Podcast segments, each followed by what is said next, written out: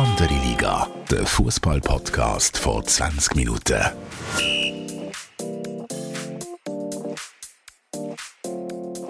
Willkommen zu einer neuen Episode von Andere Liga, der Fußball-Podcast von 20 Minuten. Mein Name ist Tobias Wedermann, Sportchef von 20 Minuten und ich bin auch heute mit dem wunderbaren Fabian Febu Rauch, NZZ-Fußballjournalist.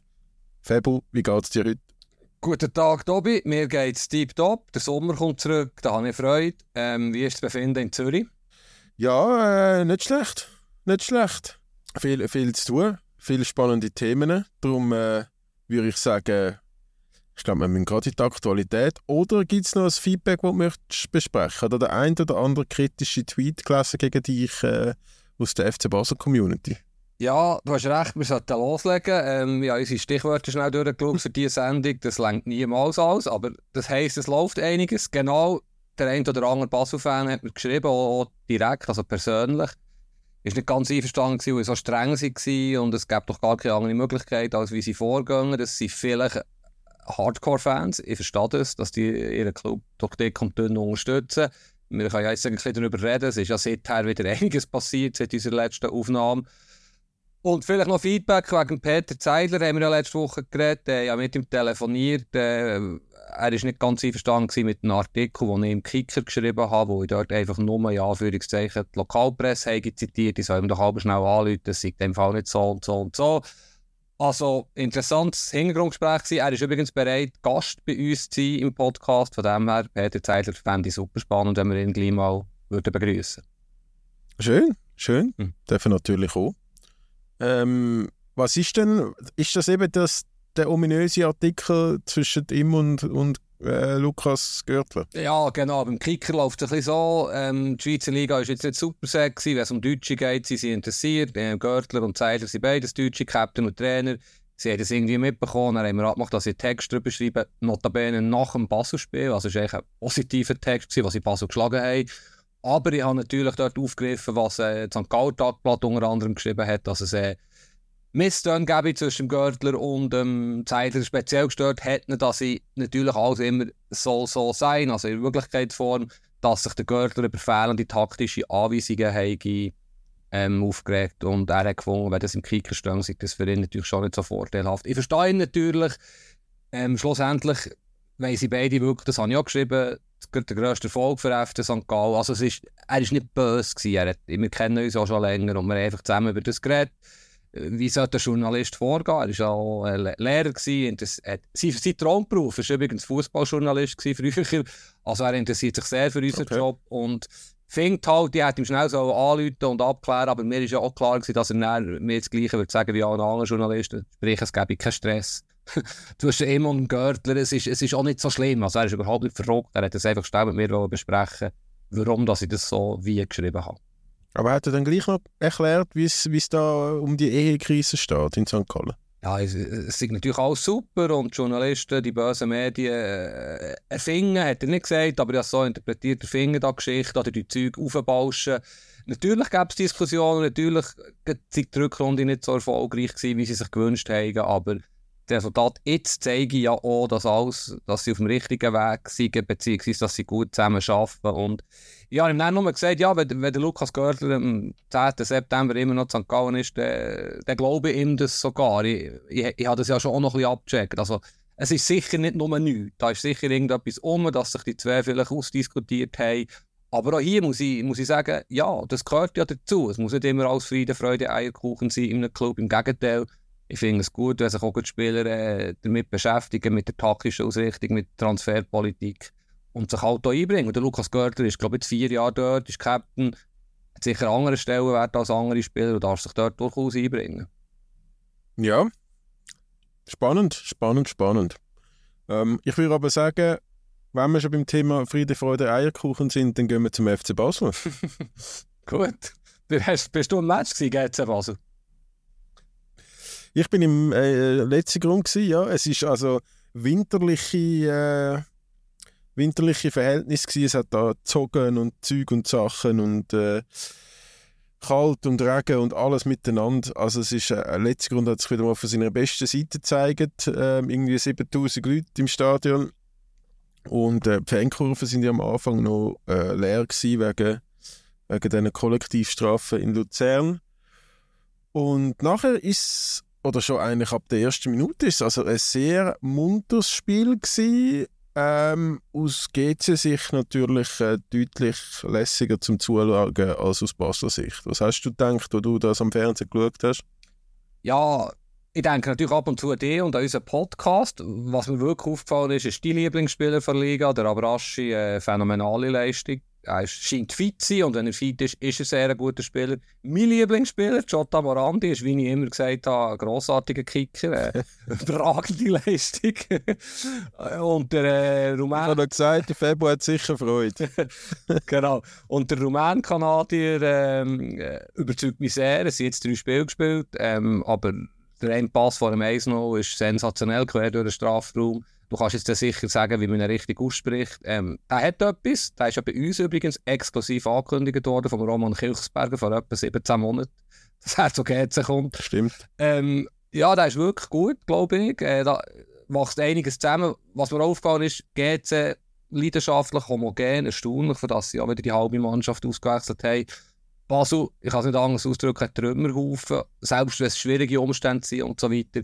Die Mannschaft, Startelf, von denen muss man mehr können erwarten und sie haben wirklich nicht gut gespielt. Und ja, vielleicht der Barry, Barry der, der neue Stürmer, ist ja wirklich so ein bisschen das Sinnbild. Das ist mir auch noch durch den Kopf. Unglücklicher Start, zwei rote Karten, äh, Offside-Goal, einen halben Millimeter vom War zurückgepfiffen, wird vom Goalie angeschossen, geht der Pfosten. Also vielleicht ist er wirklich das Sinnbild, dass sie auch ein bisschen Pech haben, nachdem sie letztes Jahr im Europa Cup ja unglaublich viel Glück hatten.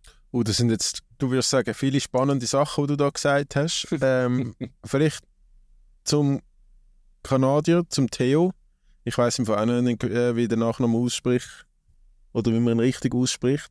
Ich glaube, es hat im Tagesanzeiger einen Artikel gegeben, es mit Abstand die beste Leistung seit dem Wiederaufstieg von GC und äh, das, da, das sehe ich auch absolut so. Also ähm, als Team, wie sie gespielt haben, ist es wirklich äh, sehr, sehr gut gewesen. Du hast äh, Amir Abaschi zum Beispiel auch schon erwähnt. Der hat hinten aufgeräumt und vorne hat er plötzlich angefangen, Leute auszutrippeln, wobei der Dominik Schmid hat es mir so wirklich auch extrem einfach gemacht. Aber bei Basel ähm, also irgendetwas ist, ist dort wirklich nicht so gut. Also offensichtlich, aber äh, also der, ich meine, wie viele Leute haben dort mal in dieser Verteidigung gespielt während diesen 90 Minuten? Der hat ja eigentlich, ich glaube, ein paar sind ja noch angeschlagen gewesen, aber der hat ja eigentlich nachher die ganze Viererkette austauscht in der zweiten Halbzeit. Ähm, Califiori zuerst Außenverteidiger, nachher Innenverteidiger, es hat irgendwie alles nichts gebracht. Und ich, ich weiß jetzt nicht im Fall, ob der Bari der, der Sinnbild ist von dieser ersten Mini-Krise beim FC Basel. Ich meine, der hat jetzt einfach nicht so einen Glück, glücklichen Auftritt gehabt gegen GC, aber das ist jetzt nicht so, als äh, also da hat es ein paar andere Spieler, die jetzt deutlich, deutlich schlechter sind oder, oder wirklich gar keinen Akzent gesetzt haben. Ja, ja, genau. Ich habe es gemeint, so ein bisschen, wo er auch ein bisschen unglücklich agiert und eben auch ein bisschen Pech hat. Ich meine, der war dort, dass, dass das Offset ist, ist Pech. Postenschuss ist Pech, so ein bisschen so. V vielleicht, ja, ja, ich will gleich noch etwas zum Abraschi sagen, wir kommen zu Basel, aber vielleicht ist der Schmied schlichtweg überrascht gewesen, weil der Abraschi seit Jahren im Training erlebt hat, dass der überhaupt kann dribbeln kann. Zweimal. Und ich glaube, er ist ja Theo Corbeano und Scheins, der zweitbeste Podcast von Schweiz, Fußball-Podcast, hat aufgelöst, Journalist Corbano irgendwie. Aber eben, ist ja egal, wie man ausspricht, ist ein cooler Kicker, schön ist er in der Schweiz. Das haben wir am Anfang so besprochen. Ja dass wieder neue Spieler kommen, die uns Freude werden machen. Und das habe ich eigentlich bei Basel auch das Gefühl gehabt. Oder immer noch das Gefühl, dass sie Spieler holen, die uns dann Freude machen Im Moment, ja, ich kann mich wiederholen und es gibt wahrscheinlich dann wieder böse Mails, aber es ist einfach kläglich, wie sie vorgehen, weil du kannst ja nicht ich verstehe das Geschäftsmodell. Es ist okay, dass man junge Spieler holt, so weiter entwickelt und verkauft. Das ist absolut legitim.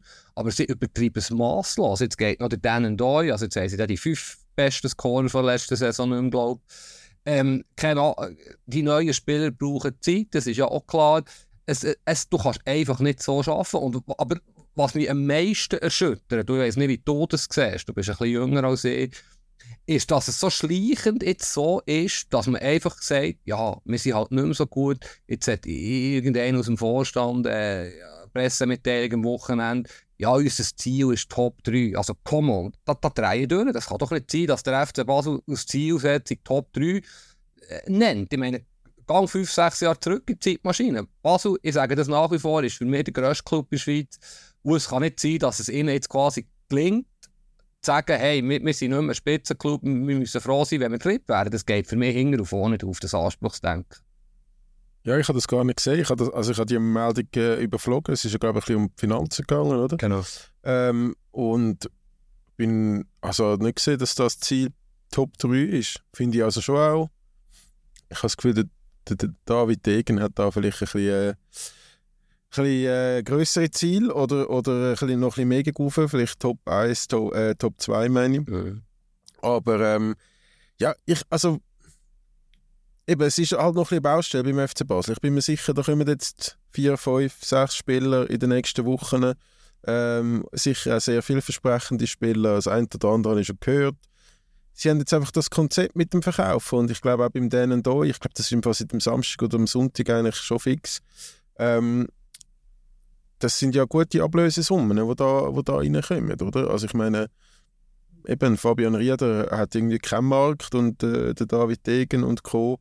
schaffen es da, die, die jungen Talente von ihnen für sehr gutes Geld in Europa zu verteilen. Und ich bin mir hundertprozentig überzeugt, dass jetzt da äh, ein paar gute Spieler kommen.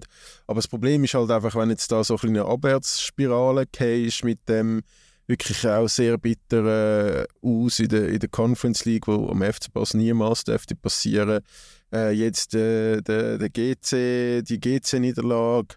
Ähm, ja, also die müssen sich jetzt also schnellstmöglich fangen. Und auch, ja, ich, ich kann schon nicht die ganze Zeit der Kaderzusammensetzung oder der Dominik Schmid nach dem Spiel sagt, ja, es soll keine Entschuldigung sein, aber wir haben noch nie in dieser Formation zusammen gespielt.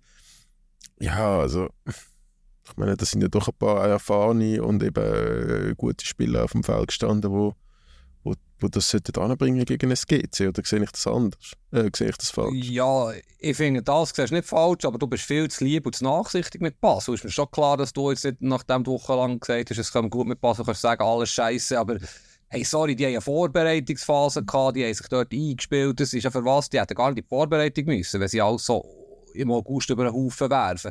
Ich gehe mit dir einig, sie machen super auf dem Transfermarkt, auch dank der Erfolge im Europacup. Sie nehmen jetzt fast 50 Millionen insgesamt ein, haben aber auch die vier, fünf besten Spieler verkauft. Und es ist natürlich nicht so, dass der Rieder keinen Markt hat. Der Rieder will einfach zum Beispiel in die Premier League, der geht einfach nicht zum Beispiel auf Bologna oder halt irgendwo her. Der hat klare Vorstellungen von seiner Karriere und macht auch macht die Bundesliga. Also, es ist mir einfach alles zu wild. Und weißt du, Basel ist einfach der FC Basel. Es ist noch nicht so lange her, es ist wirklich nicht so lange her, wo der Marco Streller, damaliger Sportdirektor von Basel, gesagt hat, wir können uns mal auch ein schlechtes Jahr leisten. Der Vorsprung auf IBE ist so gross. Das ist natürlich nach links und rechts und Tore geholt worden. Aber hey, sorry, das muss der Anspruch sein von Basel. Wir sind die beste, die grösste Mannschaft der Schweiz. So kenne ich den FC Basel und das passt hinten und vorne in das Bild hinein, wie sie sich jetzt geben. Und es hat ja funktioniert. Es hat ja jahrelang funktioniert, dass sie der grösste und beste Club waren und auch Geld verdient haben. Also sorry, es ist mir zu einfach, jetzt das einfach dahinter zu verstecken, ja, wir brauchen Geld, wir haben Misswirtschaft jahrelang. Die haben unglaublichen Kredit gehabt, die neue Führung, Dave Degen und Kollegen, nach der Zeit mit dem Burgener. Aber jetzt ist also der Kredit, denke ich, mir aufgebraucht. Und wenn ich Basel-Fan wäre, würde ich schlichtweg durchdrehen, was da passiert. Ich glaube aber auch, dass sie am Ende vom, der Transferphase eine gute Mannschaft werden haben. Die Frage ist, wie lange geht es, bis die zusammengewachsen ist. Wenn du im Oktober, Oktober 15 Punkte Rückstand hast und ich orientiere Basel einfach ein eBay, bleibe bei diesem Ding. Es kann nicht sein, dass sie sich an Servet und Lugano und so orientieren. Dann ist die Saison in dem Sinn schon wieder gelaufen. Dann, ja, dann wirst du zwei, du drei, du hast noch den Schweizer. Was würdest du denn anders machen? Oder was hättest du anders gemacht? Ja, das ist immer so einfach hier im Podcast, aber du kannst das Konzept so ist absolut richtig, dass man gute Junge hat, aber niemals dermaßen viel, niemals so viel auf Leihbasis. Das Gerüst muss auch, auch stärker sein mit Schweizer Spielern. Sie haben übrigens einen vorzüglichen Nachwuchs, wo kaum ein Spieler den Aufstieg schafft, wo sie halt von irgendwo junge Spieler holen. Vielleicht sollte man dort auch wieder ein bisschen mehr Stabilität und Identität geben. Sollte viel mehr Kontinuität haben, nicht nur auf dem Trainerposten. Ich meine auch, auch Sportchef, ich weiß nicht genau, wer das wie, wo, was jetzt der wirklich entscheidet. Sie haben jetzt einen Sportchef, der noch nie Irrtum vorbehalten Sportchef war, wo jetzt, ja, es ist einfach sehr wild alles und es kann gut kommen. Es ist jetzt letztes Jahr vieles überdünkt worden, dank der Erfolg im Europacup. Aber es ist schlichtweg nicht nachhaltig und es braucht ja gar nicht dermaßen viel für die Schweiz zweit zu werden. Also zweit werden muss das Minimalziel sein vom FC Basel. Und IBE, ich will nicht immer auf IBE verweisen, aber IBE hat ja jahrelang auch ähnlich gefuhrwerkt und hat es dann geschafft, ist jetzt gleich unter wem und warum, aber Ruhe und Kontinuität reinzubringen, dass sie die gleichen Personen seit Jahren in der Haupt... Äh, Schalter am Werk und wer näher kommt, spielt wie fast keine Rolle in den anderen Hauptpositionen, wo die klar die Linie vorgeben. Und das ist das, was ich ver vermisse.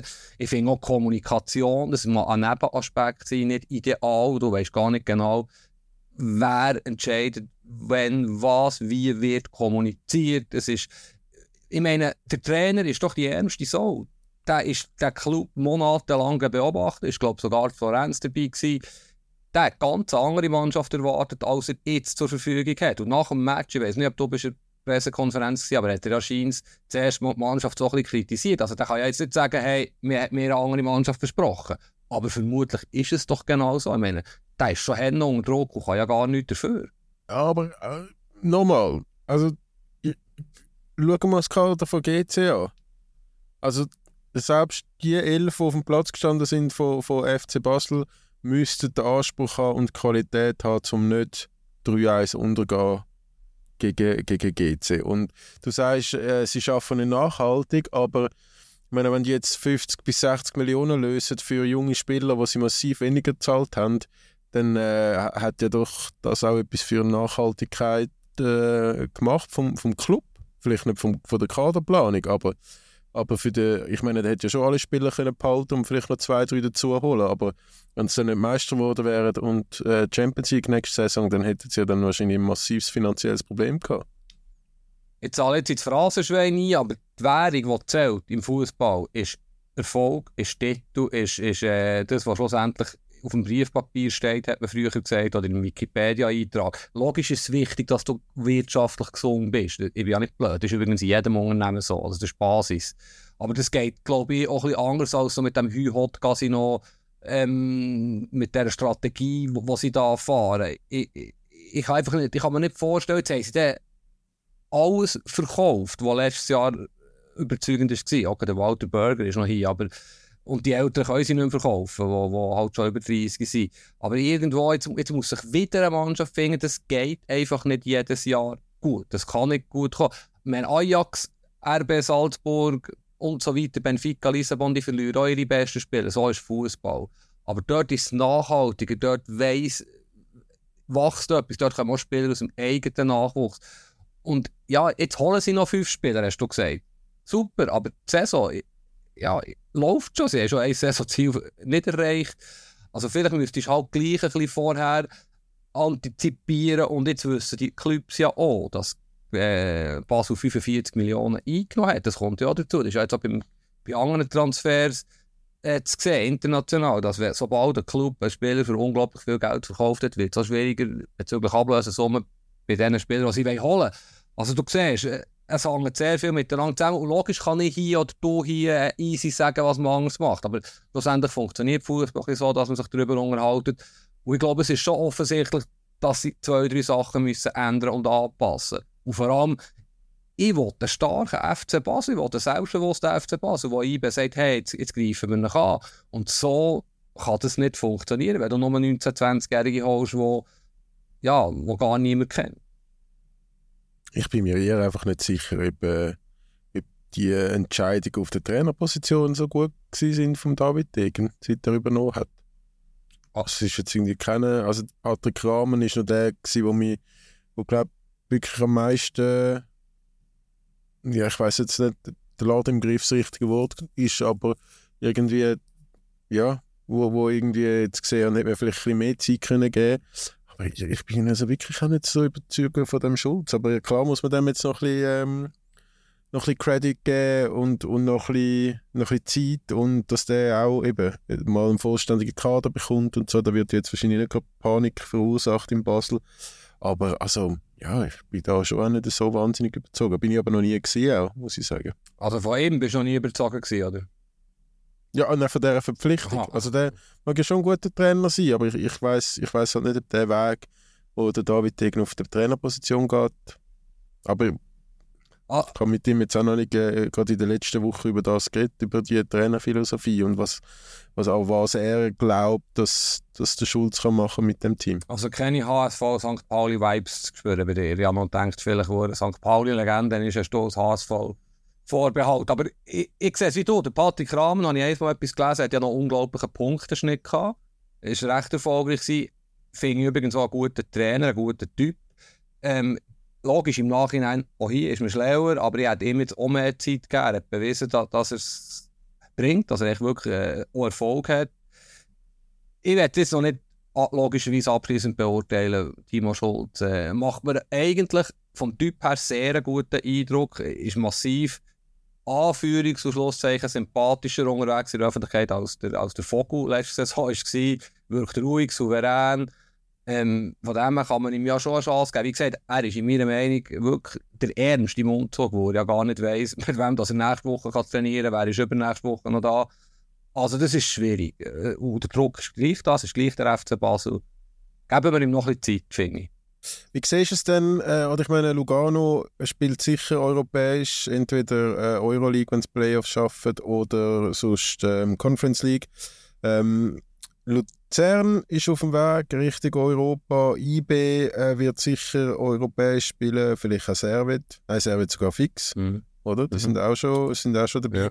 Ähm, das könnte ja schon auch noch in die Karte vom, vom FCB spielen, wenn sie jetzt mal nicht noch europäisch und Doppelbelastung und so und alle anderen das haben, die jetzt nicht so Erfahrung haben damit. sehe ich genau wie du, das kann ein Riesenvorteil sein, gerade weil Servet und Lugano überhaupt keine Erfahrung haben diesbezüglich. IBE, wo vielleicht in die Champions League kommt, kennt sich ein bisschen, wird gut handeln mit dem 30-Mann-Kader. Übertrieben, weiss, aber sie haben wirklich einen super Kader. Basel wird einen Vorteil haben, das war letztes Jahr sicher ein, in Anführungszeichen ein Nachteil gewesen, dass sie so dermaßen viele Matches hatten und englische Wochen am Stück, zumal noch die WM ja eh für einen engeren Spielkalender gesorgt hat. Ich glaube, wie du es sagst, das wird ein Vorteil sein, auch jetzt, äh, weil der Trainer dann tatsächlich Zeit hat zu trainieren, wo sie eben dann nicht sechs Matches im Europacup haben, den Herbst. Oder es wären ja sogar zehn oder zwölf insgesamt mit der Qualifikationsrunde. Das ist sicher gut. Ob es langfristig gut ist, wo die Spieler, sind wir ehrlich, der äh, Amduni, gut, bei dem der ist ein Ausnahmetalent, aber andere Spieler sind jetzt sicher auch, verpflichtend auf ein Radar gekommen, weil sie halt so gut waren in grösseren Spielen, im Europacup, Viertelfinale, Achtelfinale, Halbfinale, wo sie überzeugt haben, ist sicher ein Schaufenster. Es kann aber auch jetzt ein Nachteil sein, oder? Sie sind immer auf der Suche nach mehreren Spielern, die sich jetzt aber diese Saison nicht präsentieren können. Auch wenn es nur eine Conference League ist, aber sie können sich nicht im Europacup präsentieren. Also, es ist ein Vorteil und gleichzeitig kann es bezüglich ihrer Strategie aber auch ein Nachteil sein. Wie sieht es denn aus beim aktuellen Tabellenführer? Für mich ein bisschen überraschend. Ähm, du hast ja durchaus schon stark geredet. FC Zürich. ähm, was ist dort los? Die haben eigentlich auch extrem viele Baustellen. Die haben äh, zu wenig Spieler. Die haben eigentlich, glaube nur einen Stürmer. Äh, da äh, Malenovic Unruhe. Ähm, Trainer, der schon wieder will gehen in einem, in einem Jahr spätestens. Ähm, und trotzdem scheint das alles irgendwie zu funktionieren. Ja, sag du mir vielleicht zuerst, wie du das siehst, aus Zürcher, aus GC-Freund. Äh, ja, freut man sich da eigentlich gleich ein bisschen, dass, äh, dass die Stadt Zürich vorne mitmischt, oder überhaupt nicht? Es, ist, äh, es sind gemischte Gefühle. Zum einen bin ich natürlich absolut äh, ein Befürworter von einem starken Fußballplatz äh, Stadt Zürich und das ähm, ist natürlich sehr cool, wenn der FCZ da gut ist. Ich finde, sie, sie spielen auch wieder einen, einen attraktiveren Fußball als, als letzte Saison, vor allem unter dem Foda. Ähm, sind so wieder ein bisschen, es ist überfallartig, das richtige Wort vielleicht. Bist du da mit mir einig gewesen? Ja, und völlig überraschend eigentlich, dass sie jetzt so, so gut funktionieren. Ich, ich bleibe bei meiner Meinung, es fehlen zwei, drei Spieler, eigentlich in jeder Reihe ein, ein überdurchschnittlicher Super League-Spieler. Bei GC habe ich ja gehört, es sollen noch fünf Spieler kommen. Denke ich ein bisschen viel, aber Zürich denke ich zwingend. Äh, ein Verteidiger für Breite mir an, ein Mittelfeldspieler noch so ein bisschen technisch okay. Und, und vorne braucht es noch einen. Das ist, ganz klar. Ich, ich glaube, er hat jetzt, der Trainer hat nicht ein schlechtes System gefunden. Nennen es jetzt mal 3-4-3. Vielleicht ist der Marquesano im Moment ein bisschen Opfer von diesem System, wo er halt Szene ist. Aber es kann ja als 3-4-1-2 sein, wenn sie den guten zentralen Stürmer noch geholt haben ich weiß nicht genau, wie viel Geld das zur Verfügung steht. Sie haben jetzt etwas eingenommen mit dem Tossin-Verkauf, ob sie da bereit sind, halt vielleicht auch mal ein bisschen mehr zu investieren, für wirklich einen Stürmer zu holen, der halt in Liga, in Schweizer Liga 10, 15, vielleicht sogar 20 Goal. Garantiert ist es immer so ein dummes Wort, aber wo du weißt, der liefert. Ähm, ja. Zürich ist ein Top-6-Club, viel mehr traue ich im Moment immer noch nicht zu, als, als Rang 5, Rang 6, über 38 Runden wo es eben ein bisschen schmal ist, das Kader. Ja, auf der anderen Seite hat äh, eben, es hat ein paar Spieler, die sind Meister geworden. Guerrero, Boranjasevic auf der Seite, die zwei kräftigen zentralen Mittelfeldspieler, Conde, Matthew, machen es nicht so schlecht. Und vielleicht spielerisch eben ein wenig. Irgendwie sind sie stabil. Ja, das noch in dieser Liga schon länger, aber es längt eben gleich nicht über 10 Monate für ganz vorne mitspielen. Das ist so ein bisschen mein Eindruck und ja, wo ich wirklich immer noch finde. Das wird sich zeigen. Wir haben beide ja nach dem ersten Spieltag auch Vinti schon äh, sehr ähm, aufgejubelt. Jetzt sind die Tabellenletzten, haben, glaube was sind es schon 10 Goal oder 11 Gegengol? Mhm. 10, glaube ich. Zweimal 5-2 verloren, aber ja, in Basel und in Ibe. Ich habe beide Matches ein bisschen reingeschaut. Die haben es nicht schlecht gemacht. Sie verteidigen natürlich ein naiv. ähm, sie äh, geht natürlich so nicht. Ich, ich bleibe bei dem Statement, das wir beide gemacht haben. Ich traue Winterthur eine gute Rolle zu. Ich traue ihnen wirklich zu, um Rang 6 vielleicht mitspielen. Aber sie müssen natürlich defensiv viel stabiler sein und äh, müssen jetzt äh, anfangen punkten. Also es geht, wir wissen, es geht schnell, dann bist du wie weg vom Fenster. Ähm, aber haben gute Transfers gemacht, sie dürfen jetzt nicht nervös werden. Es ist jetzt sicher ein sehr wichtiges Spiel am Samstag gegen GC, weil GC ist ein Konkurrent und wenn sie da verlieren, nach zwei Wochen eine Meisterschaftspause, also und dann eine Cup-Runde, wäre miserabler Saisonstart, vier Spiele, ein Punkt. Also der Druck ist jetzt da.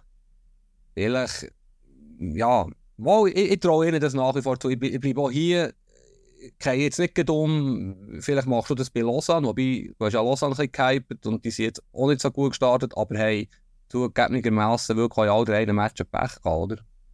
Das ist ja so. Ähm, aber eben, ich glaube, es ist einfach noch, durch das, dass die Liga so früh startet, das ist, es ist wirklich noch schwierig, jetzt schon das Bild ähm, oder Tendenzen zu sehen. Ich glaube, da müssen wir dann wirklich äh, im, im, September, Mitte September nochmal mhm. drüber reden. Aber eben, klar, also Meisterrennen, wenn es so weitergeht, ist dann auch bald mal entschieden. Aber ja, also ich bin, ich bin gespannt. Ich bin gespannt, wie das weitergeht mit der Super League. Ähm, steht da? Challenge League recht cool. Hast du da in die Notizen geschrieben? Haben wir Platz für das? Ja, ist mir aufgefallen, dass äh, coole Spiel, eben, es hat Teams wie Sio, Xamax, Aro, ich verfolge es noch gerne. Auch in Xamax noch so ein bisschen ein Herz hat dafür, aber ich, ich finde Challenge League auch nicht uninteressant. Also eigentlich eben, zwei, drei Clubs in Super League, die ich jetzt nicht unbedingt gebraucht habe. Dafür hat es die Challenge League zwei, drei, die ich lieber oben hätte. Aber komm, das können wir easy ein anderes Mal diskutieren. Auch dort soll sie noch ein bisschen mehr spielen. Ich finde, jetzt ist der Saisonstart England, äh, Frankreich, Spanien, die Deutschen mit dem Cup Italien wartet noch eine Woche. Auf was freust du dich am meisten von diesen Top-Ligen und was beschäftigt dich ja da im Moment am meisten? Die zwei Nazi-Spieler finde ich sehr spannend, wo sie äh, ihre persönlich, aber auch mit ihrem Team den Weg angehen, nämlich Jan Sommer bei dem Inter Mailand, wo ich jetzt sicher wird mehr verfolgen ähm, als, als vorher.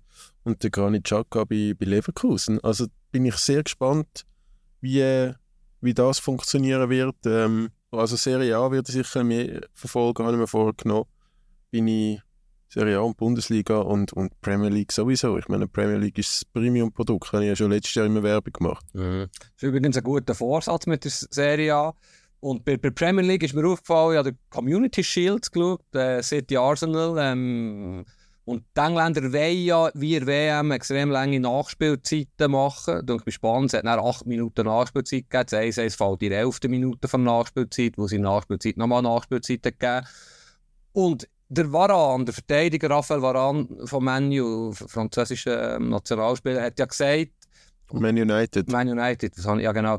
Ähm, Weltmeisterverteidiger hat einen unglaublich langen Tweet gemacht, wo er sich beschwert darüber und sagt, immer mehr rauspressen aus den Spielern, wir sind müde, es immer mehr Matches und jetzt noch mehr Nachspielzeiten, das kann es nicht sein, das macht uns kaputt und so. Ich finde es echt noch eine gute Idee. Es hat mich schon WM Klar, es ist irritierend, wenn er ein Spiel 14 Minuten Nachspielzeit hat, ist speziell, aber eigentlich ist es noch gut, für diesem blöden Zeitspiel ein bisschen Parole zu bieten. Und jetzt habe ich mich gleich auch wieder ertappt dabei, es ist komisch, oder? Man muss sich wahrscheinlich daran gewöhnen, wie im Übrigen so, wenn er schnell Klammer auftut, bei Frauen-WM, tut ja die Schiedsrichterin jeweils kommunizieren via Stadionmikrofon, was die Entscheidung ist, warum. Und relativ resolut und selbstbewusst machen sie das. Finde ich eigentlich auch noch gut, oder? Irritierend, aber wenn man den doof war schon braucht, dann wenn schon so, dass alle nachkommen. Ich weiß nicht, interessiert dich das überhaupt? Beschäftigt dich das oder bin ich da jetzt fest im nerdigen Bereich? Drin? Ja, ich, also ich finde, ich weiß nicht, was der Varan, äh, wo er die Motivation nimmt, sich da auf, auf Social Media äh, drüber so ausführlich darüber zu beschweren. Also ich meine, das ist ja auch ähm, Erfolg von, von dem Zeitspiel und dem äh, Umliegen und dem Gemotze und dem Diskutieren die ganze Zeit, wo ja, wo ja doch ähm, in der Wahrnehmung auch zugenommen hat und, und äh, die Leute sind in erster Linie im Stadion auch zum, zum Spieler zu spielen gesehen. Und wenn dann eben die effektive Spielzeit dann irgendwie so um die 50 Minuten ist, dann, dann ist das schon nicht so viel. Und ich finde, absolut, dass man es nachholen kann. Ich habe das an der WM schon cool gefunden. Ich finde es jetzt an der Frauen-WM auch gut. Ich finde auch die, das, das Wahlthema absolut gut. Wobei ich dort schon auch noch gespannt bin, ähm, wenn, wenn dann die Entscheidung kommuniziert wird von, von, einem, oder von der Schiedsrichterin jetzt. Es, das Publikum ist ja doch irgendwie eine andere Art von Zuschauer und Fan. Also es geht ja, es, irgendjemand hat gesagt, so ein bisschen Richtung Theater, Museum. Aber wenn irgendetwas gegen vorne passiert, dann geht so ein Rauschen durch, durch die Menge und es ist jetzt aber nicht so, als wird die Schiedsrichter gnadenlos auspfiffen, wenn sie irgendwie eine, eine, Entscheidung trifft. Und ich kann mir doch vorstellen, wenn sie jetzt das in der Premier League, Super League äh, und so weiter, Bundesliga würden machen, ähm, da äh, gibt es so laute Pfeifkonzerte, dass man den Schiri vielleicht gar nicht hören würde. Also das wäre ja nochmal ein anderer mhm. äh, ein Aspekt. Ja, finde ich einen sehr interessanter Punkt. Das, das stimmt. Das könnte noch, ja, halt kann so beruhigend wirken. Und was sie auch machen, die Schiedsrichter in, in England, ist ja, sie haben jetzt sofort gelb gegeben, weil einer den Ball noch ein bisschen vorgespitzelt hat oder vorgeschlagen. Und das finde ich eigentlich auch gut, oder? dass man quasi den Ball darfst nicht mehr berühren, wenn Pfiff da ist. Es gibt schon Steigerungspotenzial und Möglichkeiten, das Spiel flüssiger zu machen. Aber jetzt, 12 Minuten Nachspielzeit der Weisheitsletzter Schluss ist, wage ich auch zu bezweifeln. Aber ich finde es gut, wenn zum Beispiel auch bei Rudelbildungen gibt es, glaube ich, sofort Geld, wenn mehr als zwei Spieler auf eine Serie losgehen. Wenn man das jetzt heute schwierig vorstellbar, natürlich, sonst hast du irgendwie so eine Kartenorgie, aber vielleicht, wenn die Spieler es nicht geböckert haben, äh, dann ist es halt so.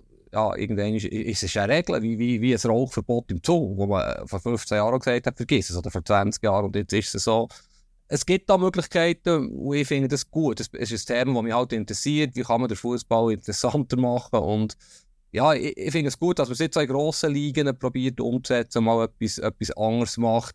Der Varan hat meiner Meinung nach ein, ein eigenes Goal geschossen. Ich meine, die haben irgendwie 40 Mal Kader in der Premier League. Also es muss möglich sein, 10 Minuten Nachspielzeit. Es ist ihm auch mehr ums grosse Ganze gegangen, vielleicht. Und gegen die Teams, die jetzt da gespielt haben, ja, der Akanji hat übrigens auch gespielt und ja. die haben riesen Kader. Aus seiner Situation haben wir noch kurz noch, noch gegessen letzte Woche. Ich bin nicht so sicher wie du, dass er dort einen Standplatz hat, auch wenn er vielseitig ist, aber sie hat schon sehr viele Abwehrspieler, gute Abwehrspieler und es könnte noch auf einmal noch dumm enden für ihn, dass er vielleicht in den grossen Spielen nicht mehr erste Wahl ist ich verstehe die Diskussion im Fall wirklich nicht so, aber vielleicht liege ich da wieder mal komplett falsch. Also Lapport langt doch einfach nicht mehr. Also der ist, der ist nicht die erste Wahl. Ähm, dann, wenn er Dreierverteidigung spielt, ist, ist, äh, dann zur Auswahl Guardiol, der jetzt neu gekommen ist. Neu, ja. die teuerste äh, Innenverteidigung der Geschichte. Äh, Akanji, Ake, Diaz. oder? Ja, der, der Stones, der, kannst auch noch, jetzt hat er Innenverteidiger gespielt. Mir ist klar, dass er auf dem 6 kann spielen aber dort ist nicht der Kovacic, der eher mehr der Guardiola-Spielertyp ist, also ein technisch starker Spieler. Du hast noch den Acken. Also, du hast sechs gute Innenverteidiger, für mich mit dem Diaz und Guardiola zwei von der Weltbesten, die eigentlich immer spielen, wenn ich, ich Guardiola richtig verstehe. Klar kann er links und rechts, wenn sie vier Kette haben und in der Dreierkette kann er auch jede Position spielen, der Akanji. Ich glaube einfach, es ist nicht ganz so klar, wie du es findest, dass er seinen Standplatz, den er ja erstaunlicherweise hatte, letzte Saison in den grossen Spielen immer wird haben. Ich glaube, der Phil Stones hat das so gut gemacht auf dem 6. Der wird dort äh, vermehrt äh, dort zum, zum Zug kommen und und ich meine eben, Kyle Walker ist noch das Thema bei Bayern München, Cancelo ist auch immer noch ein Thema zum Abgehen. Also die, die, die brauchen ja schon, die haben ja so viel Spiel. Ich weiß jetzt eher nicht, also würdest du dir jetzt Akanji, als Akanji größere Sorgen machen als äh, Akri? Nein, nein, nein, die Hierarchie ist ja sicher vor ihm, aber es, ja, wahrscheinlich haben sie ja dann gleich schlussendlich 60 Pflichtspiele mit allen Cup-Spielen. Er wird schon zu seinen Einsätzen kommen, aber es ja, die Situation, wenn der teuerste Verteidiger der Welt ins Team kommt und keiner weggeht und der Cancelo übrigens noch zurückkommt, Außenverteidiger, klar, der hat es auch schwierig. Es hat dermaßen viel Qualität in diesem Kader, es ist wirklich, es ist pervers, ich finde kein anderes Wort. Und äh, ja, es, es, ist, ich hoffe für Akanji, dass er dann gleich genug zum Einsatz kommt. Sie brauchen aber noch einen Flügel, glaube ich. Mhm, genau. Letztes Mal den Kader angeschaut, ja. sind gar kein rechter Flügel. Sie brauchen sicher noch einen Flügel, genau.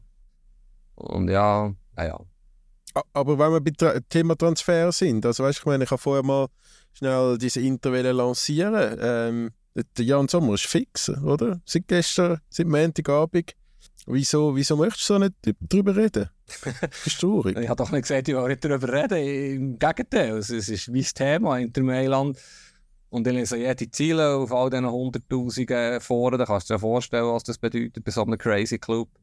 Nein, das, das, ist, das ist ein guter Transfer. Das ist für den Sommer ein guter Transfer, ein interessanter Transfer. Er kann mit 34 zum ja, Top-Club von Italien wechseln. Schönes Land, super Lebensqualität nach der Schweiz. Und gleich eine Challenge. Ähm, es wird aber nicht ganz so einfach für ihn, wie, wie jetzt vielleicht viele das Gefühl sagen. Man kann, hat das Gefühl, hey, man kann schon sagen, Inter ist nicht Bayern äh, massiv. Bayern ist wahrscheinlich, muss ich leider zugeben, ein bisschen grösser als Inter im Moment. Aber er ersetzt einerseits einen Goalie mit dem Monana, der innerhalb von einem Jahr dermaßen krass zum Publikumsliebling geworden ist. Übrigens auch bei mir im San Siro, wie es fast nicht möglich ist. Ist wirklich ein cooler Typ. Also das ist schon mal nicht so einfach.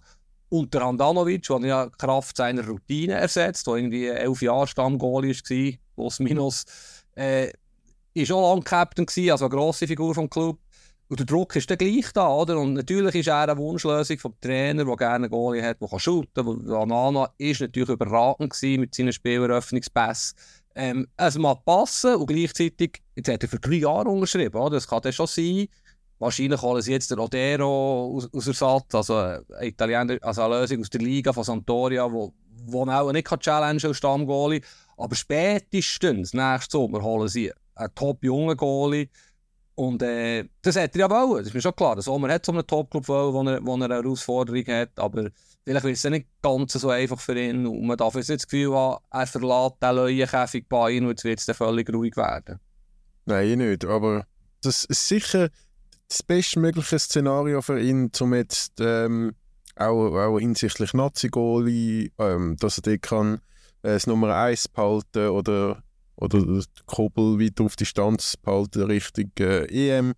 Ähm, wieder ein Top-Club, vielleicht nochmal eine andere Liga jetzt. Ähm, ja, eine, äh, eine, äh, Liga, wo spielstarke ähm, Goalies hat und, und am Fuß ist er ja doch, doch nicht so schlecht, Jan Sommer. Also zwar bei Bayern hat er immer wieder mal ein bisschen Aussetzer gehabt, aber grundsätzlich ist man sich ja einig, dass er eigentlich sehr gut ist mit den Füßen. Darum ich, ich äh, hoffe da, dass man dass man, de, dass man wieder ein bisschen bessere Schlagzeilen über den Jan Sommer liest in, de, in Italien, als man das zum Beispiel bei der Bild in Deutschland gemacht hat in den letzten Monaten. Ja, und dazu kommt noch schnell ein paar Insights. Also Inter kämpft ja auch ein bisschen mit dem Geld, wie, wie die meisten Clubs außerhalb von Saudi-Arabien und Premier League und vielleicht Madrid und München und Paris. Ähm, sie haben das Kader recht verjüngt, also nicht mehr dabei. Schnell ein kleiner Name-Drop in Ceko, Lukaku, Brozovic, Handanovic, Skriniar, also das sind sehr viele routinierte, starke Spieler weg. Sie, sie haben meiner Meinung nach Top-Spieler geholt, zum Beispiel Fratesi, Samacic, Mittelfeldspieler, Düram von Gladbach, Bischek, U21-Nationalkapitän von Deutschland, also viele Junge.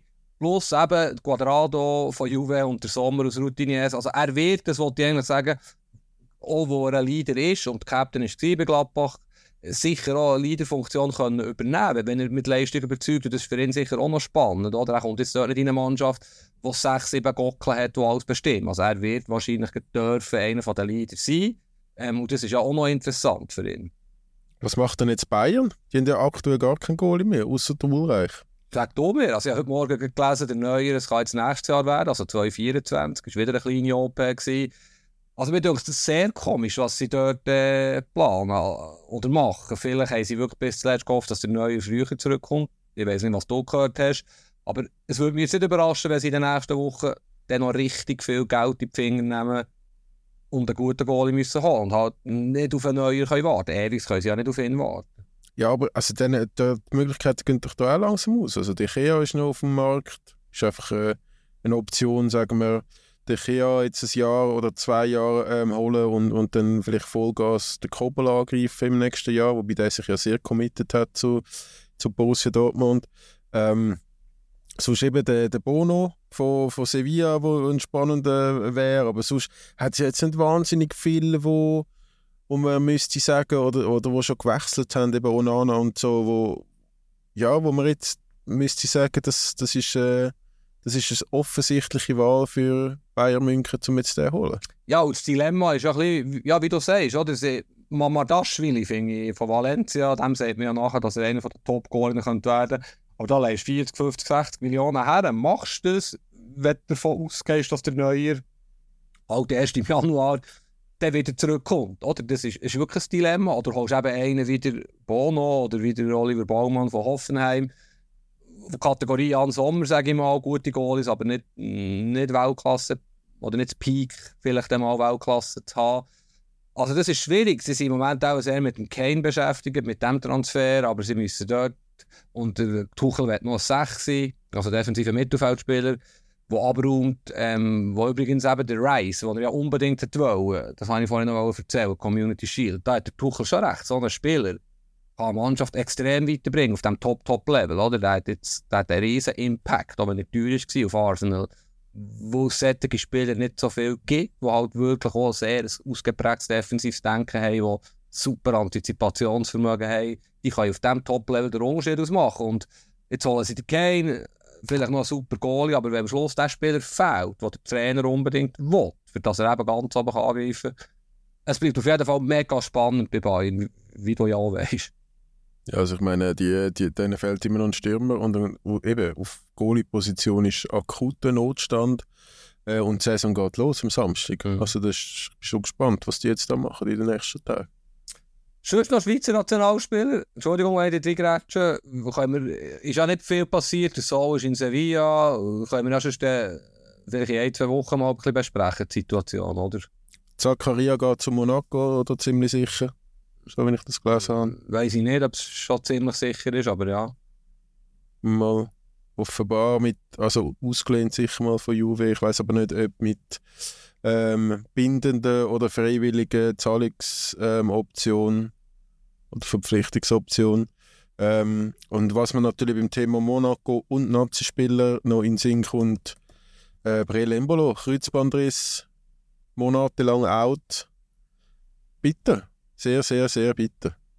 Das heißt, er hat kein einziges Spiel von dieser EM-Quali wird er können machen. Ja, wie ist der Spruch gegangen? Hast du Scheiße am Fuß, hast du Scheiße am Fuß oder wie? Also er, ja. ja. tut mir mega leid für ihn aus, aus, aus, aus Fußballer. Ähm, er hat auch schon viele Schlagzeilen jetzt gemacht, hat sich sicher nicht immer richtig verhalten, aber das ist natürlich wirklich ein Killer für einen Fußballer. Vor allem hat er ja schon mehrere schwere Verletzungen gehabt und er ist noch nicht so alt. Also, er ist ja schon mehrmals monatelang ausgefallen.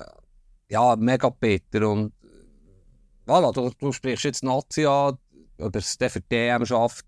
Vielleicht längst April, Mai wieder ready zu sein, aber ob er dann er sofort wieder das höchste Level hat. Aber es ist auch nicht der erste Gedanke, ist jetzt wahrscheinlich nicht DM gewesen, oder im nächsten Sommer. Natürlich ist das bitter für die Schweiz. Er nach wie vor der beste Schweizer Stürmer von einem Amdouni für mich. Mega bitter für die Schweiz, aber es ist vor allem für ihn. Er hat jetzt auch keine Saison gehabt. Er hat, finden wir beide, mega Potenzial. Er hat jetzt einen Trainer, der ihm vielleicht näher ist, wo, wo die gleiche Sprache hat, wo in der Schweiz geschafft, wo in der Bundesliga geschafft hat mit dem Adi Hütter. Ich hätte ihm nicht so zugetraut, dass er äh, dort einen super Schritt machen kann. Jetzt hat man ja schon können lesen, sie wollen den Stürmer holen. Ähm, logischerweise für Embolo zu ersetzen. Ja, ist mega traurig. Es, es, ja, ist ja so. Ja, ist wirklich äh, auch ein extrem schlechtes Timing in seiner Karriere. Also gutes Timing gibt es für so schwere Verletzung nie, aber es wäre jetzt glaube wirklich so eine richtungsweisende Saison gewesen, ob er dann vielleicht auch nochmal einen nächsten Schritt könnte wagen mit, sagen wir, Premier League oder so, wo er glaube schon insgeheim auch noch ein bisschen sein, sein Traum ist. Äh, ist wirklich äh, sehr schade, ich jetzt ihm gönnt, wenn er, wenn er jetzt den nächsten Wochen auch mal ein bisschen positiv Schlagziele wieder können äh, dafür sorgen. Aber jetzt, äh, ja, jetzt muss er, muss er sich auf die Reha äh, fokussieren und, und dann äh, hoffe ich, dass er dann spätestens an der EM wieder, wieder topfit ist, weil also aus Schweizer Nationalmannschaftssicht, was, was wirst du jetzt denken, wenn das Murat Yakin so etwas hörst? Also Aris Seferovic hast du gesagt, hat sich vom Fußball verabschiedet, Briel Embolo äh, verletzt, jetzt haben wir ähm, doch zwei, zwei, die in den letzten Jahren gesetzt sind im Sturm, sind weg. Klar, Amduni, äh, Okafor, wo jetzt bei Milan ist, Ethan, hat es ja schon Stürmer, aber ja, ich, ich, das, was du jetzt gesagt hast, du hast es äh, eigentlich überraschend kompetent zusammengefasst. Also Amduni, Okafor, klar, Okafor, Milan, können wir ja auch noch mal drüber reden, wird nicht ganz so einfach, die haben ein mega Personal in Offensive, aber die zwei zusammen, plus du hast den Scheck, der Ndoi kann sich entwickeln. Er hat einen Speed, den kein anderer Schweizer hat, der Ndoi.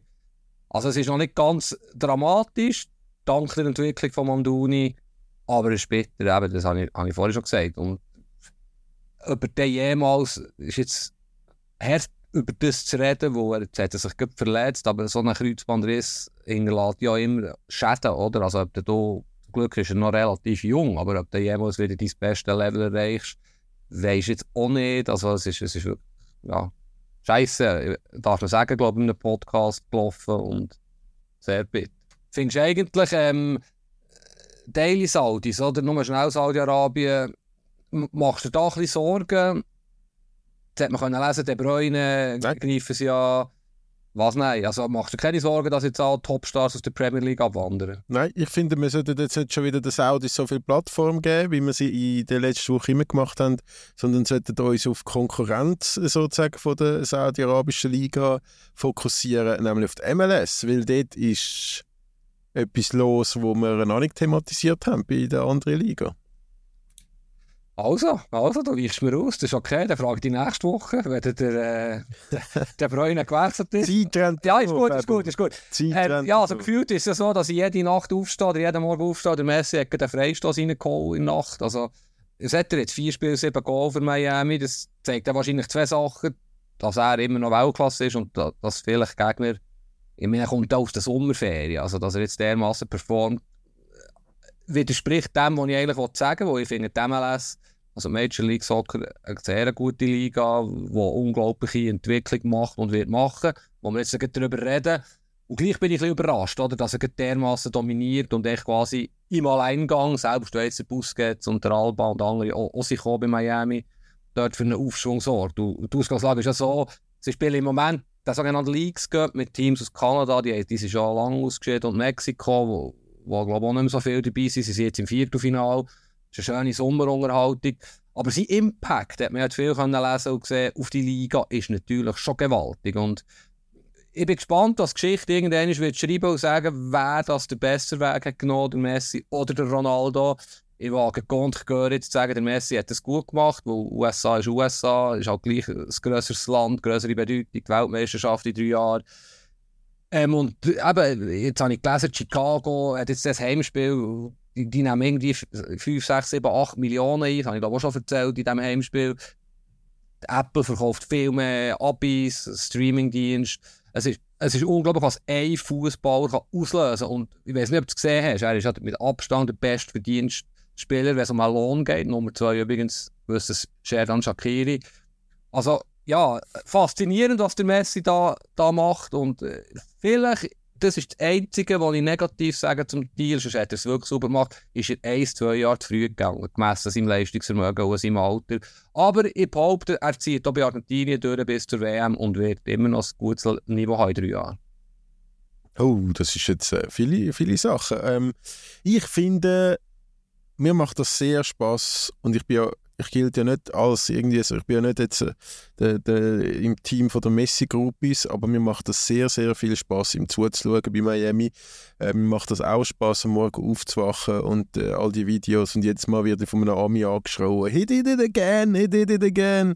Es ist, äh, ich finde ich find das sehr cool, was er dort macht und man hat das Gefühl, er hat extrem Freude. Es geht ihm gut in Miami. Auch wenn du so ähm, Social Media verfolgst äh, von, von, Persönlichkeiten in Miami, ist er, ist er ein bisschen unterwegs und, und äh, mit seiner Family und es geht ihm wirklich gut. Und er hat jetzt äh, den Jordi Alba und den Busquets und ich habe das Gefühl, seine Mitspieler die spielen jetzt einfach viermal besser als vorher. Also die, die haben jetzt alle das Gefühl, sie sagen der Messi. Also die, die eine Vorlage dort vom Taylor, ich weiß gar nicht, ob es jetzt im letzten oder vorletzten Spiel war, ähm, also überragend stark. Man muss aber schon auch sagen, äh, es wirkt so, als sind Gegner alle ein bisschen starstruck bei, äh, bei Messi. Also da gehen die ein paar einfach nur schon von seiner Anwesenheit auf dem Platz die um. Äh, ist der MLS so schlecht oder der, der Messi so gut, habe ich letztens gelesen. Was der jetzt für einen Impact hat, äh, finde ich, find ich nur eine spannende Diskussion. Du sagst, MLS ist eigentlich nicht so schlecht, aber also aktuell zeigt der Messi schon sehr, dass ähm, was ist es, wie wenn der Vater am Kindergrümpelturnier mitspielt oder so. Mhm. Gestern so ein Kommentar. Gewesen. Aber ja, ich habe ich hab, äh, lustigerweise habe ich die Wett, ähm, wie sagt man, die Wettquote gesehen mal, wo er neu gewechselt ist, was er noch äh, wie groß die Chance ist, dass er noch Torschützenkönig von der MLS wird. Und ich glaube, am Anfang war er so 1 zu 50 gewesen. Und der hat ja immer noch kein MLS-Spiel gemacht. Das ist ja alles nur Leagues Gap, wo er jetzt ähm, dran ist und die sieben Goal geschossen hat. Und trotzdem ist, glaube die Quote aktuell auf 25 oder 20 runtergefallen, obwohl er noch kein Goal geschossen hat. Also das ist, es ist äh, ja, er braucht 14, glaube ich, oder aktuell sind es 13 oder 14, ist Torschützenkönig. Äh, ich traue dem völlig zu, dass der noch so etwas schafft sogar. ja, das ist wild. Wobei die Saison, ja, geht nicht mehr so lange. Sie haben übrigens 12 Punkte Rückstand auf einen Playoff-Platz. Also vielleicht in dieser Saison Wobei ja, es läuft ihm ja wirklich wie geschmiert. Also jetzt der Achtelfinal 4-2 hing, dann macht er das Freistoß-Goal, macht noch ein, äh, Goal im Penalty-Schießen. Ja, und es ist auch übrigens sehr smart alles vorbereitet. Ich glaube, der David Beckham, wo ich übrigens ein Riesenfan war als Fußballer, nicht unbedingt als Figur, aber als Fußballer, der, der hat mir super gedacht. Der hat vieles richtig gemacht, oder? Indem er sich ja dann beteiligen daran, dass er dann mal äh, ein MLS-Franchise kaufen kann hat es jetzt sehr gut aufgebaut. Miami ist ein Top-Standort. Die sind ja noch nicht so lange dort. Das ist übrigens auch eine Stadt, die wir beide cool finden. Darf man über das noch reden, wegen äh, Flugscham und so. Aber ich, ich bin ja jetzt gerade im Frühling wieder in Miami. Und übrigens das T-Shirt, da war der Messi noch weit weg von Miami, recht cool gefunden. Und ich wollte es eigentlich kaufen. und dann, ja, okay, kannst du rausschneiden, ist ein lächerlich, weil es Adidas ist und nicht Nike, habe ich es dann nicht gekauft. Mag ein bisschen lächerlicher Grund sein, aber es ist wirklich ein cooles T-Shirt, also so ein bisschen pink, das hat mir gefallen. Und jetzt hast du ja irgendwie Lieferfrist bis in Dezember für die T-Shirt, nur wegen Messi, oder? Das ist, es ist eine riesige Win-Win-Situation und wie du richtig sagst, Miami super zum Leben, keine Einkommensteuer, nahe bei Argentinien, sie reden Spanisch, wie seine Familie, er ist jetzt glaube ich nicht der Sprachgenie um es mal dezent zu formulieren.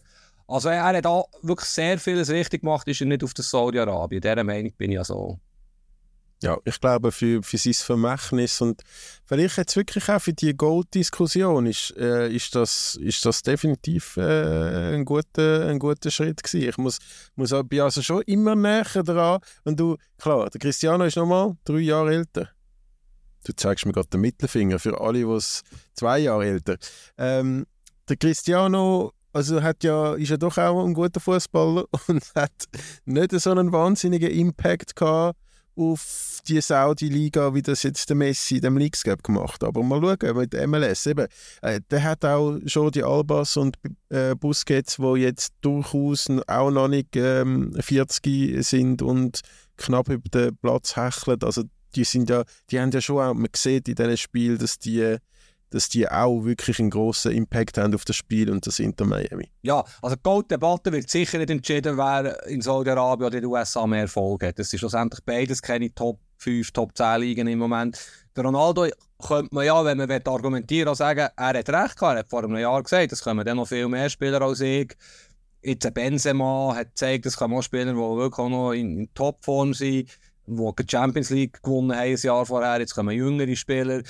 Komm, wir schauen in fünf Jahren. Diese Diskussion kann man ja noch wahrscheinlich noch jahrzehntelang führen. Ja, nein, ja, ich, ich, glaube, ich glaube im Fall, da gibt es jetzt einen Vorsprung für, aus Argentinien. Es tut, mir, es tut mir wirklich leid zu sagen, aber was da in den letzten zwei Jahren, zwei, drei Jahren äh, entschieden gemacht worden ist, klar, PSG ist auch nicht eine wahnsinnig glückliche Entscheidung von Messi, aber Weltmeister, jetzt schießt Amerika kaputt. Oh, äh, ist das schon mehr im Fokus als Cristiano? Also gut, von mir aus kannst du im Moment recht haben. Ich würde genug Argumente finden, die für Ronaldo sprechen. Abgesehen von dem spielt mir gar keine Rolle. Ich meine, wir sind gesegnet, haben wir die zwei Spieler erlebt. Aus, und zwar in ihrer Blütenphase. Sie sind definitiv beide nicht mehr. Da müssen wir so einig sein. Und ein bisschen Ronaldo oder Messi, ja, es, es, ist, es sind beide grossartig und es ist ein schöner Shooter beide noch und sie beide immer noch so ehrgeizig. Sie sind beide noch nicht zurücktreten im Natz. Der Messi kann definitiv nicht mehr gewinnen. Der Ronaldo ist immerhin Europameister geworden. Also ja, grossartig. Ich werde bei Miami noch schnell etwas sagen. Vielleicht ist dir das gar nicht aufgefallen. Aber sie haben ja zwei Stürmer, die in der Schweiz gespielt haben. Der Campagna, Leonardo, glaube ich, Campagna, der bei GC war, der mir eigentlich gefallen hat, aber bei GC, in diesem chaotischen GC, nicht unbedingt viel Stricken zerrissen hat. Und der Josef Martinez, der bei IBE war, der ja einer von den dominanten Spielern von MLS ist bei Atlanta gewesen, jetzt ist er bei Miami, Venezuela. Ich habe mit ihm dann mal eine Geschichte gemacht. Sicher zehn Jahre her zu Bern. Das ist jetzt ein Spieler, der in der besten Phase von seiner Karriere in den USA war. Und nicht wirklich bei Atlanta, ich glaube zweimal Torschützenkönig, Meister. Der Trainer hat ihn ja mitgenommen auf, Miami, Argentinier.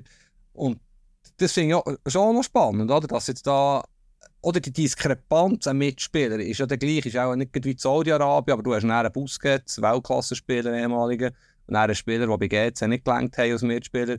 Wie es denn mit dem wird, das würde mich interessieren. Weißt, das wird der Messi natürlich nie sagen, aber wie, wie ist das jetzt für einen wie ihn, der ein Leben lang, ein Leben lang in Nats und im Club nur mit Weltklasse-Spielern gespielt hat und jetzt kommt er auf einmal in ein Team, das halt gleich neben den vier, fünf Top-Spielern hat, wo wie gesagt bei GC keinen Standplatz hatte. Hast du das Gefühl, das könnte ihn dann irgendwann schon stören, wo er sich halt Genie und Perfektion gewöhnt ist? Ich habe mir das ja beim Cerdan nicht mehr überlegt. Oder? Der, ist, der ist jetzt in dem Chicago und schaut wahrscheinlich auf dem Trainingsplatz zum Teil um und denkt, wo bin ich da gelandet. Und beim Messi ist es jetzt aber schon so, eben, er hat Busquets Alba ähm, mitgenommen und eben, was ich gesagt habe, ich habe das Gefühl, der hat einen Impact auf alle Spieler rundherum. Oder? Die können jetzt Selbstvertrauen. Das Inter Miami hat noch nie einen Blumentopf gewonnen, seit es gibt, auch wenn es äh, alles lässig und Beckham und tralala, aber wirklich, also äh, noch nicht, noch nicht gerissen in dieser MLS. Und, und jetzt spielen die plötzlich alle, als wären es äh, Nationalspieler und, und äh, es, ist, es ist Wahnsinn zum Zuschauen. Und ich glaube, der hat einen riesen Impact. Man hört ja auch, dass er der Erste ist, der auf den Trainingsplatz kommt, der Letzte, der geht, macht Spezialtraining mit den Jungen, mit dem Bus geht zusammen, tut dort so ein paar äh, ein bisschen fördern und dann äh, so ein bisschen von seinem Wissen und seiner Mentalität weitergeben.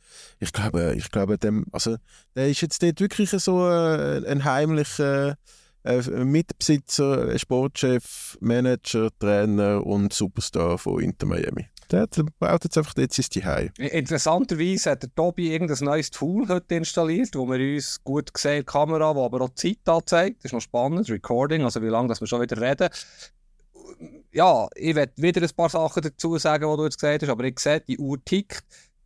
Vielleicht noch ein Punkt. Oh, sag doch, sag doch. Vielleicht noch ein Punkt ja. zum Messi aber wie, wie ich auch schon ein paar Mal gesagt habe, finde ich US-Sport noch cool und ich, ich schaue ab und zu ESPN, äh, Sportcenter heisst die Sendung, so die Highlights vom, vom Tag im Moment. Ist natürlich nur Baseball von der grossen Ligen im Lauf, also Football fährt jetzt erst an, Basketball, Eishockey, Sommerpause. Es kann dann noch bisschen ändern, logischerweise, aber er hat natürlich auch unglaublich viel Präsenz in den US-Medien, in den Sportmedien. Also er ist der Highlight of the, of the Night of the Day, er ist die ganze Zeit in den Top 10 Aktionen, er ist gross, er ist diesen Sommer wahrscheinlich die grösste Figur im US-Sport. Wie gesagt, ein paar Ligen sind im Moment pausiert, aber dort gibt es Trades, Gerüchte und das ist auch krass, oder? was er da, auf welche Bühne, dass er den Fußball, ja vielleicht am einen oder anderen US-Amerikaner, nicht der Latinos, ist klar, immer noch ein bisschen suspekt ist, tut eine ganz, ganz andere Plattform bieten. Man muss dabei sein. Heute läuft ja alles über, ja, hast du gesehen. Und das ist natürlich auch cool für den Fußball in den USA, im Hinblick auf die WM. Und es könnte wirklich wie ein Masterplan sein, und es gibt ja Leute, die sagen, Fußball wird in 10, 15 Jahren Nummer 1 Sportart sein in den USA. Da denke ich mutige Aussage. Selbst in demografischen Verhältnissen vielleicht so sein, dass immer mehr Latinos dort leben. Aber Fakt ist, Fußball profitiert, die ganze Fußballbewegung extrem. Und, und die Jungen wollen jetzt, jetzt haben sie ein neues Vorbild, einen neuen Superstar, wo sie näher haben, wo sie schauen können, wo sie nicht irgendwo in Europa sehen. Und das finde ich natürlich noch recht cool, weil die USA, bei allem, was man möglicherweise gegen die USA kann sagen kann, was jetzt hier keine Rolle spielt, halt gleich, darf ich das Wort brauchen, vielleicht das wichtigste Land der Welt sein oder, das grösste wirtschaftlich der Welt. Ja, also auch hinsichtlich der WM äh, in Amerika, Mexiko und Kanada 20. Hilf mir, 26. 26 genau ist das ja auch ein, also ein unfassbarer Coup für Amerika, für den Fußball, vielleicht auch für die FIFA. Da, da tut jetzt der Messi richtig schon Fußball-Euphorie ähm, anzünden äh, für, hinsichtlich dieser WM. Das, das ist wirklich äh, das ist super. Das ist wirklich super. Das kommt, kommt gut. Äh, apropos WM und FIFA, vielleicht noch schnell ein Wort äh, zum Abschluss. Äh, Achtelfinal. Ähm, ja, es ist nicht ein 6-1 geworden wie bei den Männern aber 5-1 verloren gegen, gegen die Spanierinnen. Ähm, ein Goalschuss, mit dem Goal haben sie eigentlich gar nichts zu tun gehabt, wo, wo, wo die Spanier selber geschossen haben, das eigene Goal.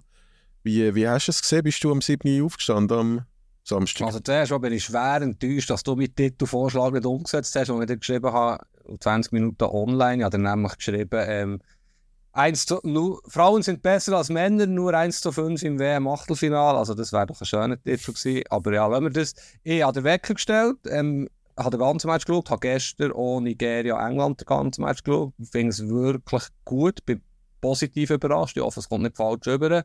Es sind wirklich spannende, interessante Spiele. Jetzt vielleicht Schweiz-Spanien nicht unbedingt äh, spannend. Es war eine ganz schlechte Leistung von A bis Z unterlegen. Wir haben Spanierinnen haben ja wirklich geschultet wie, voilà, wie Messi Barcelona zu besten Zeiten, du weißt, wie ich es meine. Die anderen Schweizerinnen wie, wie, ja, wie die Kaninchen vor der Schlange. Ich habe mich die ganze erste Hälfte aufgeregt. Ich habe dir ja, glaube mal geschrieben, wo ist der Chaka, der mal einen umputzt. Also, ja, völlig widerstandslos im grössten Spiel von ihrer Karriere. Ich habe das nicht begriffen. Sie waren schlechter, gewesen, aber so viel schlechter können sie ja gar nicht sein als Spanien, die, die wirklich gut hat gespielt aber ja, die haben machen, was sie wollen. Und ich war enttäuscht von den Schweizerinnen. Es ist sicher auch ein Rückschlag für den Schweizer Frauenfußball im Hinblick auf die EM in zwei Jahren. Wo man eben jetzt so ein bisschen sagen kann, der typische Fußballkonsument, ja, ist ja klar, die, die sind nicht so, so halt, was noch nicht gerecht wird. Sie haben gute Vorrunde gespielt. Aber ja, es hat mich enttäuscht und es ist wirklich mega schade. Haben sie, oh, hast du nicht das Gefühl, es hat doch so ein bisschen der letzte Will, klar, das kann jetzt Attribut die lächerlich sind, aber so ein bisschen der Biss, die Leidenschaft, sie haben sich will vorführen, mit. Ja, ich weiß nicht, ob sie nervös sind oder, oder ob die Spanier wirklich einfach so viel besser sind, aber du, du ja, eben, also so ein bisschen Leidenschaft auch, das, was du halt zu Recht sagst, oder, dass, dass dann halt auch mal ein Zeichen setzt auf dem Platz, mal, mal den, den Spanierinnen zeigen mit einem Foul, dass man nicht alles... Ähm, akzeptiert und nicht jede Ballstaffette durchgehen lässt und so. Es ist irgendwie gar kein Gegenwehr gekommen, weder spielerisch noch physisch, äh, wirklich gar nicht.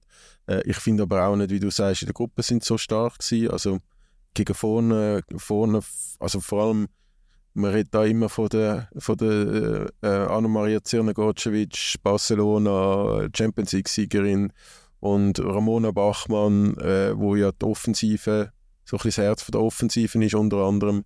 Äh, und, und da ist also erstaunlich wenig gekommen. Mhm. Wie, schon, wie schon ja in den Vorbereitungen auf, auf das Turnier. Und jetzt hast du keinen Ernstkampf bis zu der EM. Man sieht, was bei den Deutschen los ist. Ähm, bei den Männern Gut, bei der Frau ist jetzt auch alles im Seich, also Deutschland ist jetzt ähnlich, auch komplett am Arsch, aber ja. Vielleicht ist das Männerfußball-Denken, Tobi, weißt vielleicht ist das unser falsches Männerfußball-Denken. Ich wäre froh, wenn es so wäre, wenn jemand, der ein besser rauskommt, uns sagt, hey Giel, der spinnt er. Es geht nicht darum, ein Zeichen zu setzen und zu folgen. Auf der anderen Seite, ohne dass ich der Experte bin, noch einmal, das ist immer, sind beide nicht Frauen-Fußball-Experten, aber Kolumbianerinnen haben ja mit giftiger Spielweise, nennen wir es mal so, gezeigt, dass man um einem guten Team kann den Zahn ziehen kann. Und das ist vielleicht so ein Erkenntnis, so, dass da Hierarchie ein bisschen wackelt. Oder? Man sagt ja immer, es gibt keine Kleinen mehr mit USA, Brasilien, Deutschland, also Giganten vom Frauenfußball, die sind alle weg, relativ früh, zum Teil sehr früh.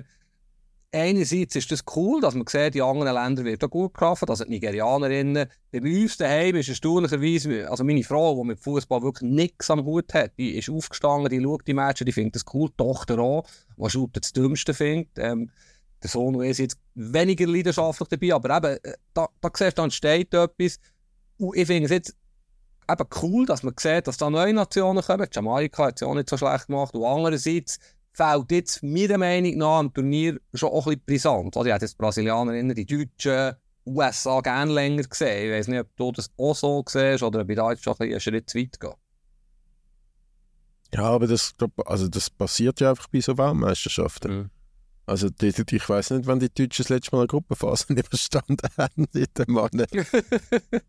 ja, dann sind sie dummer aus. Sonst jetzt sind sie Weltmeister geworden, oder? Das ist, das ist Brasilien. Brasilien sind das letzte Mal. Streich die letzten 15 Sekunden bitte aus. Jetzt haben wir so, also, Wieso? Ich nicht an das erinnert werden.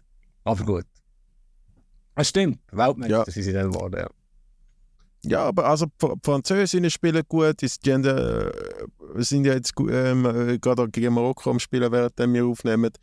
Ähm, die Japanerinnen sind super, äh, also die, die Engländerinnen sind auch richtig gut. Also ich, da hat es weiterhin äh, Top-Teams dabei und die Spanierinnen hast du ja schon mhm. äh, geschwärmt von Messis Barcelona. Also ich glaube, äh, die Relevanz ist da jetzt nicht unbedingt abhanden gekommen.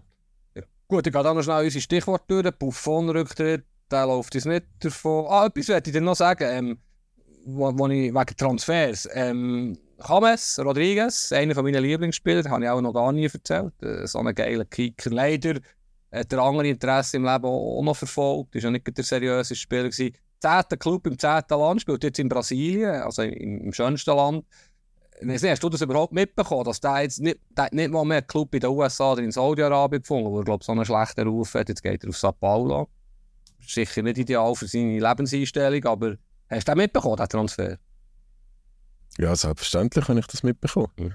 Ähm, in der brasilianischen Liga, ich muss vielleicht da schnell gerade ausweichen, hat mich aber eher an Marcelo sein Horrorfall, wo ja eigentlich gar nicht wirklich ein Foul war, aber am anderen einfach im Gegenspieler mal schnell den, den kompletten Bein zerbrochen hat, äh, das hat mich eher beschäftigt in der brasilianischen Liga. Das war ja ein richtig übles Video. Gewesen. So eins, wo der, der einfach alles zusammenzieht, wenn du es schaust. Hast du das gesehen? Ja, logisch habe ich es gesehen. Ähm, aber er, er, hat, er kann nichts dafür, muss man vielleicht dazu noch sagen. Er war sehr unglücklich, ja, ja. Sehr unglücklich gewesen. Er hat, glaube ich, auch davon ja. Aber schön sind wir bei der brasilianischen Liga. Wir haben erst überzogen, ja, Botafogo ist ja eines meiner Lieblingsteams, damit wir das auch noch schnell abgehandelt haben, was ich seit Wochen sagen nämlich. Und die sind eigentlich äh, die Wintertour von Brasilien. Also es ist ein Top-Club, ein grosser Club, aber seit Jahren miserabel, sie sind abgestiegen zweimal. Und jetzt sind die nach 18 Runden 12 Punkte vor dem Zweiten. Also Leicester, Leicester war ein logischer Meister gegen das. Also verfolgt Brasilien auch, da baut sich eine Sensation ab. Botafogo Rio de Janeiro auf dem Weg zum Meistertitel. Messi, habe ich das dürfen sagen, das war mir wirklich wichtig, Tobi. Sehr gerne geschehen. Ähm, da wird sicher noch ganz viele Leute haben, die am äh, zum dem Zeitpunkt das noch mitgefiebert haben und, äh, oder mitbekommen haben und jetzt mitfiebert in Brasilien wie du. Äh, aber halt es doch auf dem Laufenden, wie es dort in der Meisterschaft aussieht. Wunderbar. ich jetzt zum Beispiel nicht Wunderbar. Gut, aber dann kommen wir zum Ende. Äh, es gibt viele spannende Themen auch nächste Woche, neben dem Buffon-Rücktritt, den wir noch thematisieren müssen. Kane, äh, wo immer ein Hin und Her ist zwischen Bayern und Tottenham. Äh, Mbappé-Saga geht weiter. Der FC Basel-Weg wird schlecht oder gut sicher auch weitergehen. Äh, viele spannende Themen. Die Saison geht erst richtig los. Ich freue mich. Und äh, Fabu, ähm, ich glaube, das wäre es. Ich gebe dir das letzte Wort. Ja, du hast noch vergessen, äh, IBE, der in die Champions League muss kommen, Slovan Bratislava oder Maccabi Haifa. In dem Sinn, gute Woche aus der Stadt von einem Champions League-Teilnehmer äh, in die Stadt, wo leider wieder in die Europa Cup mitspielt. Alle zusammen. Aber Tabellenführer sind. Tschüss! Andere Liga, der Fußball-Podcast vor 20 Minuten.